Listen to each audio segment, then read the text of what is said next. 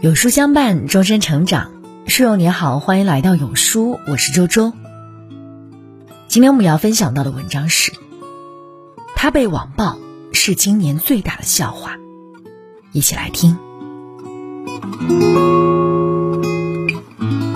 前几天，牵动人心的重庆山火终于被扑灭了，但是，一场山火掀起的网络热潮似乎还没熄灭。还记得那位骑着摩托车逆行火场三十六小时的零零后小伙龙麻子吗？在各大媒体乃至全网的专注后，他彻底火了。短短几天，他的抖音粉丝一路暴涨至三百万。因为所作所为戳中人心，让人破防落泪，进而进入舆论场。这一幕我们太熟悉。这些年，我们见识过太多被流量选中的宠儿，也见识过造神之后毁身往往紧跟而来。现在，关于龙麻子的讨论中，似乎也已经看到了网暴的苗头。有人说，从一开始，这就是龙麻子的一场炒作；有人说，他会和以前很多网红一样，很快签公司搞直播。又一个资本敛财的工具人。这是一些网友对他的定论，这让我觉得心酸。流量时代，人们似乎只看得到暴涨的粉丝变现的流量，人们用名利去定义着每一个人，却忽视了有些人身上那些最纯真、纯粹的情谊和能量。龙麻子原名龙杰，为什么取这个外号？龙姐说。是因为喜欢《让子弹飞》里的张麻子，才给自己起了这个名字。他爱张麻子那份江湖气，有勇有谋，有情有义，而他也在坚守着自己的情和义。龙麻子原本是一个外卖小哥，当得知山火爆发需要摩托车支援时，他正在工作的路上。他第一时间请了假。骑上自己的二手越野摩托，借钱加油，赶往了火场。第一时间加入运输物资的队伍。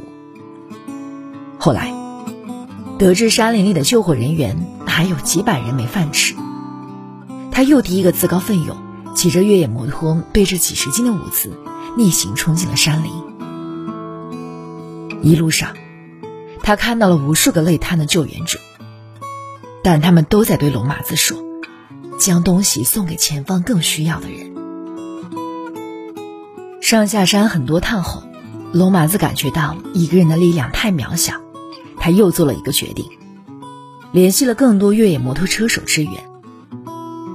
这才有了后来我们看到的源源不断进山的摩托大队。进山出山，龙麻子来来回回跑了上百趟，水饭。抽水机、消防水袋，每趟他都要背着五六十斤的物资。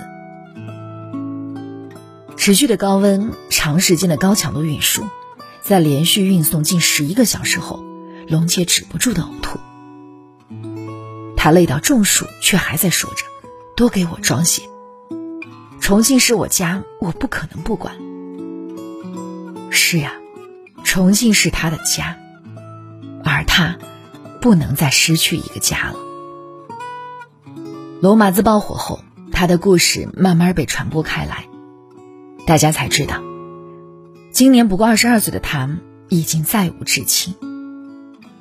母亲在他很小的时候就离开了，爷爷奶奶、爸爸都相继离世，女友也在最落魄的时候离开了他。初中就辍学的他，一直做着最底层的工作养活自己。最穷的时候，就靠着吃白水煮萝卜豆腐生存。眼前的苟且，是明天的生活费到底从何而来？而心中的诗和远方，对龙麻子来说，可能就是越野摩托。他真的很爱骑车。辍学之后，他攒钱买车，工作之余还加入了越野车队，参加过不少比赛，也拿过不少奖。这次用来运物资的车是他攒了三个月的工资才买来的一辆二手越野摩托。可甚至还没来得及保养，这辆车就进了火场。连轴转之下，火被扑灭之前就已经报废了。罗马子心疼车，但却不后悔，因为这是属于他的骑士精神。但在有些人眼中，这也成了有心的炒作。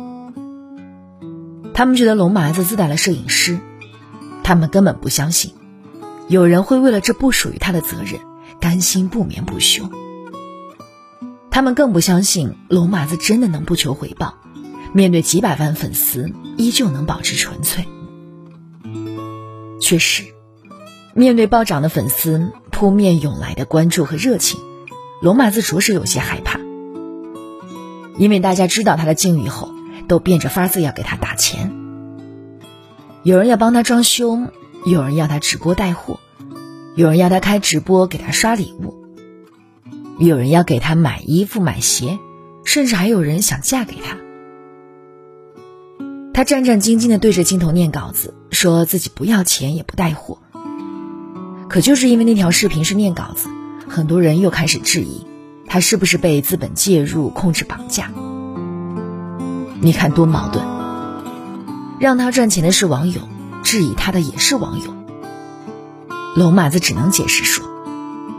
他只是嘴笨，没上过什么学，不会讲话，只能一晚上不睡觉写下来念给大家听，希望大家原谅。他在小心翼翼的道歉，这一幕看得我心酸。他到底有什么错？粉丝暴涨之后，大家的关注点已经偏移，流量让大家忽略了他一直只是想给自己的家乡出一份力罢了。昨天看到传言，有人说龙马子被特招入消防队，但很快看到了辟谣信息。其实我倒是宁愿他能被收编，就像当年的丁真一样，遇到一个靠谱的团队保护着他。毕竟这个网络时代太浮躁了，这些年，名利和流量的浪潮之下，被绑架的人太多了。洗头小哥、发际线男孩小吴。小马云、拉面哥、流浪大师，一场场流量狂欢，给了很多普通人一夜成名的机会。可舆论压根不受控制，普通人很难全身而退。大众的关心往往只有三分钟，流量会飞速找到下一个对象继续狂欢。但被流量包围过的人，很难再回到之前的生活。真的很开心。看到龙麻子至少在当下还是守住了。他一直在说：“我只是成千上万志愿者中普通的一员。”扑灭山火，好好睡了一觉，他就继续去送外卖了。面对汹涌而至的粉丝，他坚持不带货。是啊，罗麻子不过是一类人的代表。山火前，他做着普通的工作，勤勤恳恳努力谋生。山火时，他是逆行而来的平民英雄，为了城市而战。爆火后，他做的第一件事是呼吁适龄的人加入森林消防队伍。接受的第一个邀请是去学校给孩子讲自己的故事，劝他们多读书。他将自己的摩托无偿捐给了体育局博物馆，因为那代表着所有骑士的无畏奉献精神。龙麻子其实不止一个人。九八洪灾，七零后用自己的身体筑起大坝；零八汶川，八零后深入灾区；新冠疫情，九零后扛起了大旗。如今的零零后在山火中逆行，他们告诉我们，在这个物欲横流的时代，始终有人心中保持着纯粹的家国情谊。始终有人在最危难的时刻，无畏的挺身而出。翻译家辜鸿铭曾在《中国人的精神》中写道：“在中国，还有一笔极其宝贵的、迄今未被世界认知的文明财富。它并非贸易和铁路，也不是金银铁煤等矿产资源，而是中国人。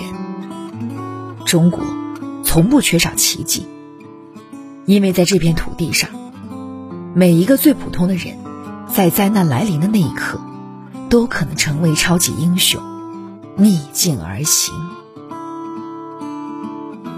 希望每一位英雄都能被善待。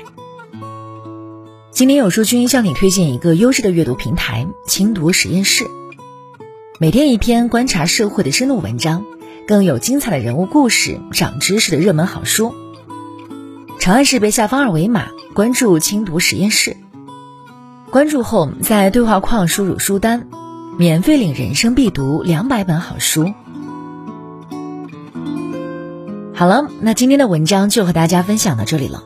如果您喜欢今天的文章，或者有自己的看法和见解，欢迎在文末留言区和有书君留言互动。